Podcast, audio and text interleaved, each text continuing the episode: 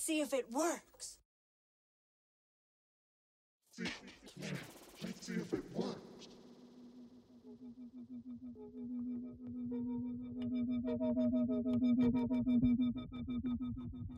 Стив Берман. Игроки с Золотых гор. Часть первая.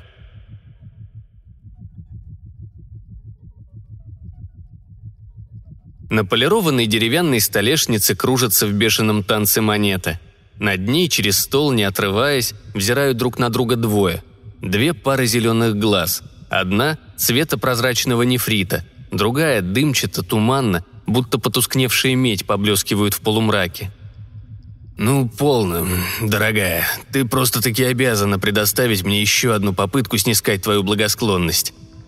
Мужчина глубоко затянулся сигарой, дымок которой мог бы потягаться на равных с тончайшими из благовоний. Женщина подхватила монету и стукнула по ее ребру отлакированным ноготком. «Ставка?» «Может, любовь?» «Снова любовь», – скучливо вздохнула женщина. «Куда подевались те старые дни, когда ты и слышать не желал ни о чем, кроме богатства?» Все это было до того, как я увидел тебя во всем разнообразии обличий, до того, как ты обучила меня кое-каким новым трюкам. Значит, ты, Бурен, согласно поговорке собственной родины, пес не старый, а новый. Мужчина поволчьи осклабился и разразился лающим смехом. «Я рожден здесь, дорогая, как и мы все». «Нет никакой любви. Результатом ты все равно вечно недоволен», Рукав шелкового халата женщины скользнул вниз, обнажая сливочно-белую кожу предплечья. Поставив монету на ребро, женщина щелкнула по ней ногтем, и монета вновь закружилась между игроками посреди стола, оборачиваясь то золотым долларом, то бронзовым кругляшом с квадратным отверстием в центре. «Я знаю, что тебе нужно на самом деле». «Но это еще нужно поглядеть». Мужчина склонил голову на бок, точно прислушиваясь но в комнате царила тишина, нарушаемая лишь едва уловимым звоном, странствующей по столу монеты. «Вот идет какой-то юнец, его приход сулит честную игру». Он пыхнул сигарой и выпустил густой клуб дыма. «Жизнь или смерть?» Уголки губ женщины, вдруг сделавшихся алыми точно пролитая кровь, дрогнули в намеке на улыбку. «Идет», Остановившись у небольшой витрины на Юнион-Хилл, Юань Цзэ окинул взглядом золотые буквы на стекле, совершенно незнакомые ему даже сейчас, после стольких месяцев жизни в Сан-Франциско. Остановить бы одного из прохожих американцев и спросить, та ли это лавка, да только смелости не хватает.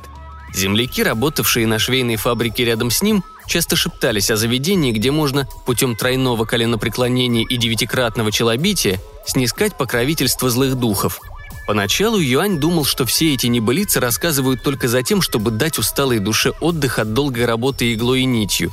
Теперь оставалось только одно – надеяться, что в этих сказках имеется хоть талика правды. На поиски духов он отправился вовсе не ради себя самого. Да, порой пустой желудок напоминал о себе ноющей болью. Нередко ему стоило немалых трудов сохранять ясное зрение, когда от голода кружится перед глазами весь мир. Но тревожился он только о брате – Всякий раз, возвращаясь поздним вечером с работы, Юань напевал себе под нос моление Будди Амита, надеясь не увидеть посреди улицы перед ветхим домом, где оба ютились в крохотной комнатушке бок о бок с множеством остальных, тело брата. Конечно, никто из жильцов не станет терпеть мертвеца под самым носом, так что труп тут же выволокут наружу и бесцеремонно бросят, словно тухлую рыбу. Брат почти не вставал с тюфика уже не первую неделю. Его мокрое от пота тело терзала горячка – из заработанных денег Юань не оставлял себе ничего. Что оставалось после расчетов с домовладельцем, шло на еду и лекарства для брата. Чень был так плох, что не мог жевать, и разжевывать пищу за него приходилось ему, Юаню. Как же ему было стыдно, когда он, поддавшись слабости, проглатывал немного риса или того хуже, кусочек свинины. Сам он жил одним чаем, не обращая внимания на то, что одежда начала болтаться на теле мешком – Потянув на себя массивную бронзовую дверную ручку, он вошел внутрь. Здесь, напротив витрин, стояли два прилавка. Слева – из тонкого бамбука, справа – из тяжелого мореного дуба. На дощатом полу между ними, деля лавку пополам, лежала шкура какого-то зверя. Увидев странные, напоминающие ослиные, но с куда более густой гривой головы с обоих концов длинного туловища, Юань присел на корточки и пригляделся к тупым ровным зубам. «Любопытствуешь?» Голос принес с собой волну аромата жасмина. Вскинув взгляд, Юань увидел, что за прилавком из бамбука сидит прекрасная маньчжурка с глазами цвета чистейшего нефрита и затейливой прической, украшенной ароматными цветами. Он и не слышал, как она вошла. Из скромности и подобающего почтения Юань поспешил опустить взгляд к полу. Судя по платью и выражению лица, она намного превосходила его в положении. «Я никогда не видел подобных зверей», – с поклоном ответил он по-кантонски. Справа фыркнули. «Ну да, еще бы», – откликнулся по-английски кто-то третий.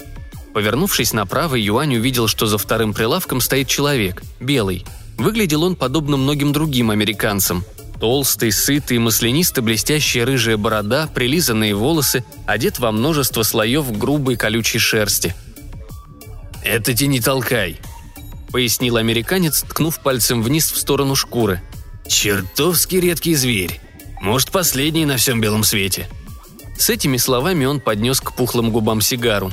Этого странного американского наречия Юань почти не знал, однако понял его слова так же хорошо, как если бы он говорил по-кантонски.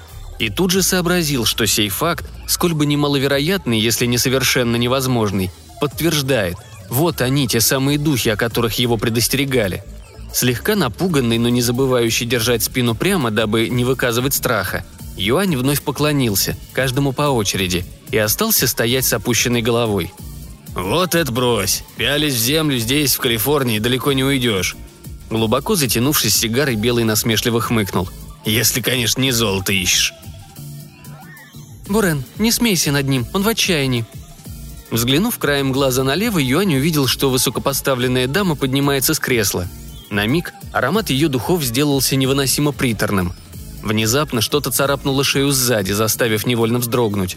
Юань моргнул, и ощущение тут же исчезло, как не бывало. «Поэтому-то он и здесь, перед нами. Не так ли, Юань?» Юноша не припоминал, чтобы называл ей свое имя, но смиренно кивнул. Перед этой парой ему было не просто тревожно. Пустой живот подвело от страха. Сомнений быть не могло. Это не смертные, это духи. Однако отступить он не мог. Без помощи его брат наверняка умрет. А больше бедному Куле обратиться было не к кому. Пав на колени, он уткнулся лбом в мягкую шкуру тени толкая. Бурен толкнул Юаня носком ботинка. «Поднимайся. Хотел бы я полюбоваться на поросячий хвост, пошел бы в свинарник». На миг Юань замер – от грубого замечания американца о его тщательно заплетенной свернутой спиралью бензы, косицы в честь отца, порядком отросшей за 17 лет, щеки вспыхнули огнем, однако он заставил себя подняться. «Вот так-то лучше», — сказал Бурен, подбросив монету и поймав ее пухлой ладонью. «Значит, хочешь лучшей жизни для брата?» Он снова фыркнул. «Отчего не попросишь малость удач для вас обоих?» «Я не дерзнул бы», «Это точно, такие, как ты, никогда не дерзают». Пыхнув сигарой, Бурен повернулся к компаньонке. «Хангне, по-моему, этот простофиля как раз то, что нам нужно». Та легко склонила голову. «Мы готовы предложить тебе удачу и достаток, если ты отыщешь и вернешь нам кое-какую потерю». «Топор», — добавил Бурен. «Да, хранящийся под замком. Мы хотим, чтобы он вернулся к нам до захода солнца», «Топор?» – переспросил Юань, не в силах скрыть изумление. С чего этой странной паре так нужно вернуть себе нечто настолько обычное? Ведь их богатства наверняка хватит, чтобы купить хоть сотню новых топоров. «Держи», – сказал Буран, швыряя монету Юаню. Упав на раскрытую ладонь юноши, монета преобразилась, превратилась в ключ. «И это все, чего вы от меня хотите?» Мысль о том, что жизнь брата зависит от такой пустяковой вещи, казалась едва ли не оскорблением – или это Будда Амита посылает ему испытание? «А я думал, вы народ тихий и старательный». Склонившись к стоявшей на прилавке керосиновой лампе, он раскурил новую сигару. До этого Юань никакой лампы на его прилавке не замечал. И вот, странное дело, сигарный дым пах точь-в-точь, точь, как его любимая рыбная похлебка. Рот тут же наполнился слюной, и Юань поспешил сглотнуть, чтобы не забывать о деле – Сложив ладони чашей, Хангне зачерпнула из воздуха пригоршню сигарного дыма и принялась лепить, мять его ловкими пальцами, пока дым не обрел форму. Тогда она дунула на ладони, заставив встрепенуться и сердито взъерошить перья серую ласточку. «Ступай в город за ней, она отведет куда нужно». Птица немедля взлетела и закружилась по комнате. последний раз поклонившись, Юань направился к выходу. Стоило ему открыть дверь, ласточка выпорхнула наружу. Стараясь не отстать от птицы, Юань шагал сквозь лабиринт улиц. Казалось, приземистые дома из кирпича и стали глядят ему вслед, точно хмурые зловещие великаны. Никакого сравнения с уютным, приветливым Чайна-тауном, пусть тесным, зато нарядным, кипящим праздничной жизнью, проявляющейся во всем – в ароматах многочисленных закусочных, в шуме игорных заведений, в багрянце и золоте вывесок и витрин. На ходу Юань все гадал и гадал, зачем этой паре мог так понадобиться топор – Обычно отвлечься от скучной и тяжелой работы ему голода помогали молитвы Будди Амита. Даже многие месяцы, миновавшие со дня отъезда из Гуанчжоу, не стерли из памяти коротких мантр, которым он выучился от монахов. Мать так хотела, чтобы эти люди в шафрановых одеяниях приняли его к себе. «Ты слишком смышлен, чтобы оставаться крестьянином, Юань», – не раз говорила она. «Это чень в меня выдался, а твой ум остр, как у дядюшки», Семья их была так бедна, что о книгах и об учебе, необходимой для сдачи экзаменов на чиновничью должность, и мечтать не стоило. Лучшей судьбы, чем монастырь, ему, пожалуй, было бы не сыскать. К этому все и шло, пока не прослышал Чень о богатствах Золотых гор. С тех самых пор брат Юани сделался сам не свой. Даже в поле мечтал о сокровищах Калифорнии, начисто забывая о работе. Несколько человек из их деревни уже уехали туда – но если бы мать не умерла от горячки, Чен ни за что не решился бы покинуть Китай.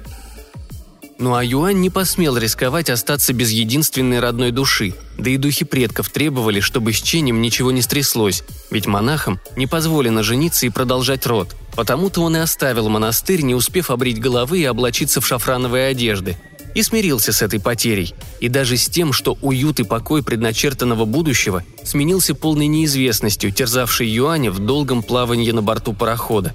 Что делать? Семья важнее всего.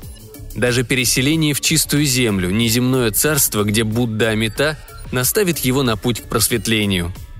Наконец, ласточка села на карниз прочного каменного здания широкими ступенями у входа – но ни один из пары духов ни словом не обмолвился, что сквозь эти двери ходит туда-сюда столько белых людей. Разжав кулак, Юань взглянул на ключ, успевший согреться в ладони. Теперь ему сделалось ясно. Топор заперт под замок вовсе не Буреном и не Хангне, а кем-то другим. Но кто же стал бы прятать его от могущественных духов? И для чего? Оставшись на противоположной стороне улицы, Юань немного понаблюдал за входом – за все это время внутрь не вошел ни один ханец или тан, а юноша прекрасно знал, некоторые места в Сан-Франциско только для белых. Зачем же духи вынуждают его войти? Может, храбрость испытывают? Вспомнились слова матери. Огонь притягивает взгляд первым, а дым – последним. Да, лучше быть незаметным, чем броским – Дождавшись, пока к двери не направится обеспеченный с виду американец, Юань быстро пошел за ним, держась поближе, чтобы в глазах зевак выглядеть его верным слугой. Кому придет в голову придираться к лакею, следующему за хозяином? Внутри обнаружилось много людей в мундирах. Иметь дело с полисменами Юаню еще не доводилось, даже с теми, что патрулировали Чайна-таун. Держась от всех в стороне, он медленно вдоль стенки двинулся вперед. Но один из полисменов заметил его и поманил к себе – Юань заколебался, не зная, что предпринять. Послушаться или притвориться непонимающим. Но в конце концов, медленно волоча ноги, подошел к полисмену. Тот сказал что-то по-английски. Не разобрав ни слова, юноша мелко закивал и забормотал. «Да-да-да». Он не раз видел, при помощи этакой тактики соотечественникам вполне удавалось отделаться от внимания белых. Однако полисмен схватил его за плечо и поволок к выходу – Юань приготовился к тому, что сейчас его вышвырнут вон, но в последний момент кто-то неподалеку окликнул бдительного полисмена. Тот заколебался, разрываясь между желанием выставить Юаня за дверь и чувством долга, но долг победил. Подтолкнув Юаня к дверям, полисмен отправился куда-то со своими товарищами. Как только полисмен отвернулся, Юань поспешил спрятаться за угол.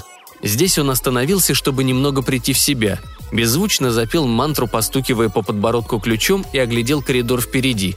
Рядом имелась дверь, и он, не раздумывая, сунул ключ в замочную скважину. Ключ подошел и легко повернулся в замке. Юань улыбнулся. Наверное, Будда Амита проявил благосклонность к его беззаветному подвигу. Осторожно, ровно настолько, чтобы протиснуть в щель тощее тело, приоткрыв дверь, он проскользнул внутрь. Комната, где он оказался, вела в небольшой коридорчик с решетчатыми дверями по обе стороны – У дальней стены отдыхал на наклоненном назад стуле еще один полисмен, а за ближайшей решеткой, на грязной циновке, сидел его соотечественник. Охранник открыл глаза. «Ты что здесь делаешь?» Спрятав ключ в рукаве, Юань поднял руку и указал на человека за решеткой. «Моя идти здесь, брат», — отвечал он, коверкая английский куда сильнее, чем обычно осмеливался. «Ничего, Будда мета простит, ведь на самом-то деле его уста не изрекли лжи». Полисмен грубо захохотал. «Это твой брат? Ну и семейка у вас!» Охваченный любопытством, Юань подошел к решетке, не забывая поглядывать на охранника краем глаза. Тот внимательно следил за ними и, кажется, от души забавлялся. Сидящий за решеткой выглядел не моложе отца Юаня. Вот только юноша в жизни не видел Цзы-старшего таким избитым. Ухо в запекшейся крови, левый глаз так заплыл, что превратился в узкую щелку. А вот разорванная одежда еще недавно имела очень пристойный вид, не то что тряпье Юаня. Казалось, этот человек дремлет или медитирует. Услышав оклик Юаня, он приоткрыл уцелевший глаз. «Тонг организовала мое освобождение». «Тонг?» О Тонгах, тайных обществах, замешанных во многих преступлениях, Юань не знал почти ничего, и то, что знал, привлекало его не больше, чем сунуть змею за пазуху. «Если не знаешь, значит, ты не от них», — со стоном сказал человек за решеткой. «Может, они еще пришлют кого-нибудь, как ты и говоришь». «Нет, я расплачиваюсь за собственную глупость. Они бросили меня, своего лучшего топора, гнить в тюрьме». Услышав эти слова, Юань пошатнулся точно от удара кулаком и ухватился за прохладные стальные прутья. Человек в мундире заорал и вскочил со стула. Кротко извиняясь, кланяясь на каждом шагу, Юань попятился назад, а выйдя из тюрьмы, почувствовал себя круглым дураком. По пути в Чайна-таун он без устали проклинал надувшую его парочку. И не только за то, чем на самом деле оказался их топор. Подумать только, им понадобилось, чтобы он освободил явного преступника, опасного человека и тем нанес ужасный вред собственной карме. Но может этот человек не виновен? Юань остановился и задумался. Однако сама мысль о том, что эта парочка обманом хотела подвигнуть его на благородное дело, казалась нелепой. «Возвращаешься ни с чем?» Юань огляделся. В дверном проеме лавки, торгующей лечебными снадобьями белых, стояла Хангне. Он понимал, что на нее не стоит обращать внимания, что слушать ее без толку, так как слова ее, несомненно, окажутся хоть и сладкой, но ложью. Однако языка сдержать не смог. Хватило же мне ума встрять в сделку со злыми духами. Вот и вспоминаю теперь изречение. У великой души – воля, у мелкой души – желание. Хангне небрежно взмахнула рукой точно его слова назойливые мухи.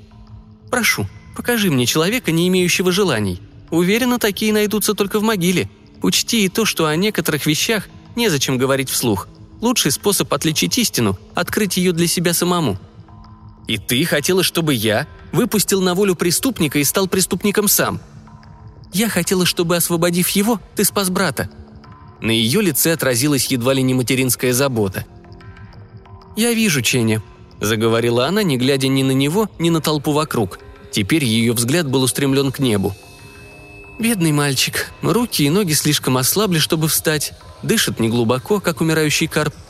Будь у него силы, хоть повернулся бы на этой загаженной подстилке. Он ждет тебя. Сны его тревожны, мучительны. Он жаждет освобождения, но знает, с твоим приходом жизнь снова станет сносной». Теперь Хангне смотрела прямо на него. Казалось, глаза ее мерцают странным огнем. «Долго ли ему еще страдать?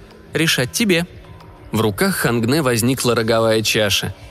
«Здесь, в чаше, линджи, небесная снеть, что излечит все хвори твоего брата и вернет его в доброе здравие. Спасет его жизнь, да вдобавок продлит ее настолько, что и его покойному величеству императору Цяньлуну не снилось». Сняв крышку, она подняла чашу к его лицу. Юань заглянул внутрь. На вид эта травка казалась такой простой, невзрачной, точно какой-то корешок, выкопанный на огороде в котел – может, в волшебстве никогда без обмана не обойтись? Все, что тебе нужно сделать, выполнить нашу просьбу и доставить Чапа топора к нам, живым. Будет жив он, будет жить и твой брат. А что, если я просто возьму да откажусь? Тогда я прокляну твоего брата, и он умрет еще до прихода сезона дождей. Хангне резко качнула чашей, словно вот-вот вывалит ее содержимое под ноги, но в последний момент просто переложила ее из руки в руку. Нет, допустить смерти брата Юань не мог – не для того он отправился за море. Не для того их шается с длинноносыми белыми варварами, чтобы потерять последнего родного человека. Выходит, выбора у меня нет. Хангне кивнула. Какое смышленое дитя. Шагнув в бок, она смешалась с толпой и тут же исчезла из виду. Юань направился обратно к тюрьме, но, миновав всего квартал, невольно замедлил шаг. Остановило его облако самых чудесных ароматов на свете. Юноша жадно потянул носом. Из открытого рта потекла слюна, желудок застонал, забился в судорогах, словно раненый зверь. «Помню, как в первый раз услышал, что эту землю называют «золотыми горами», – донесся до него сквозь толпу прохожих голос Бурена. «Какое замечательное название! Тогда-то я и понял, что биться об заклад насчет вас, Кули, лучшая забава на свете». Толпа, заполнявшая улицу, расступилась и замерла словно бы в изумлении. Бурен сидел во главе длинного стола, накрытого богатой льняной скатертью. Стол был сплошь до последнего дюйма уставлен блестящими золотом блюдами. Чего там только не было. Жареный поросенок с яблоком во рту, телячьи языки, запеченные птицы, некоторые даже в перьях поверх поджаристой кожицы. Миски супов и жаркого, тарелки засахаренных фруктов и медового печенья. Большинства этих блюд Юань не видел никогда в жизни – но очень даже мог вообразить себе их великолепный вкус, а нос его жадно ловил и пожирал все запахи до единого. Бурен неторопливо повязал шею салфеткой, поднял кружку пива и сдул с нее пену. «Ну что ж, подойди-ка поближе. Подойди, цы, не бойся, не укушу», — со смехом сказал он. «По крайней мере, когда передо мной все это». С этими словами дух протянул руку к блюду с жареной уткой и отломил ножку — Хрустнула нежная золотистая кожа, с сочного мяса обильно закапал жир. Юань нерешительно шагнул вперед. Он не столько боялся Бурена, сколько опасался сорваться, превратиться в ненасытного зверя, утратить разум и есть, есть, есть без остановки. «Знаю, ты там перетрусил до того, что чуть не побелел», Тут Бурен умолк и вдруг захохотал, раскатисто, грубо брызжа слюной на стол. Смеялся он долго. В бессильной досаде Юань скрипнул зубами и судорожно сжал кулаки. В голове зашевелились предательские мыслишки. Может, дух не заметит, если со стола исчезнет всего один крохотный кусочек. Но тут хохот Бурена пошел на убыль. Мало-помалу дух угомонился и снова смог говорить. «Да-да, еще немного и стал бы настоящим американцем. Но моя глубоко уважаемая партнерша растолковала тебе, что случится, если ты не доставишь топора к нам». С этим он разломил надвое утиную косточку и принялся шумно высасывать из нее мозг. Юань кивнул. «Вот и хорошо. Однако кое-чего Хангне тебе не сказала. Для нас это, видишь ли, не просто забава. Мы побились об заклад». «И что же на кону?» Бурен громко рыгнул, но никто из окружающих этого словно бы и не заметил. «Эта дамочка мне не только партнерша Цзы, не только партнерша, но и соперница. Очаровательная соперница». Он отшвырнул утиную кость за спину. «Ладно, Подрастешь, поймешь». Юань проглотил оскорбление. «Так ты хочешь сказать...» «Ступай и доставь топора к нам в лавку. Но мне нужно, чтобы ты доставил его туда мертвым». Юань отступил назад. От потрясения он разом забыл о роскошных яствах на столе. Столь зловещий приказ, и Бурен отдал его вот так, небрежно, походя, потягивая из чашки бульон. «То есть я должен убить его?» Бурен кивнул, его борода блестела от жира – и получишь в награду куда больше, чем в силах предложить Хангне. Я правлю всей этой Калифорнии с тех самых пор, как первым поселенцам пришлось продавать души за пресную воду и хворост для костра. Я предлагаю небывалое процветание тебе и твоим потомкам. Они никогда не будут нуждаться в еде. В их карманах всегда будет звенеть золото. Клянусь, Калифорния будет к ним ласково до конца времен. Новые посулы. Да можно ли доверять хоть одному из этих духов? «А если я откажусь?» – спросил Юань. Бурен пожал плечами и снял крышку с супницы. «Тогда на твоем столе и на столах твоих детей и на столах твоих внуков не бывать ничему, кроме голода и нищеты. Неужто ты настолько безжалостен?» «Но мертвым?» «Это наемный убийца. Какая тебе забота, жив он или же мертв?» Бурен смачно впился зубами в огромный бифштекс. Вниз по его запястью потек мясной сок пополам с кровью. Юань открыл было рот, чтобы что-то сказать, но тут за спиной раздалось пронзительное конское ржание. Оглянувшись, он едва успел отскочить и не попасть под копыта несущегося прямо на него же ребенка. Когда же юноша повернулся назад, Бурена с его пиршеством и след простыл. Рот наполнился едкой горечью. Однако мысль о том, что ему придется... Нет, об этом он и думать не желал. Если ему суждено иметь детей, им предстоит жить, страдая от стыда за отца-убийцу. Да этот Бурен просто не понимает, не ведает, что такое сыновняя почтительность и преданность семье, какая-то честь, принять на себя и блюсти долг перед предками и потомками. Еще бы. Что может знать американский дух о родственных узах и верности? Ясное дело, ничего. Чапа придется освободить. Тут никуда не денешься. Но он, Юаньзы, не навлечет позора на предков и не рискнет никогда не войти в чистую землю. Ну а брат, исцеленный волшебной травой, позаботится о том, чтоб он не слишком страдал.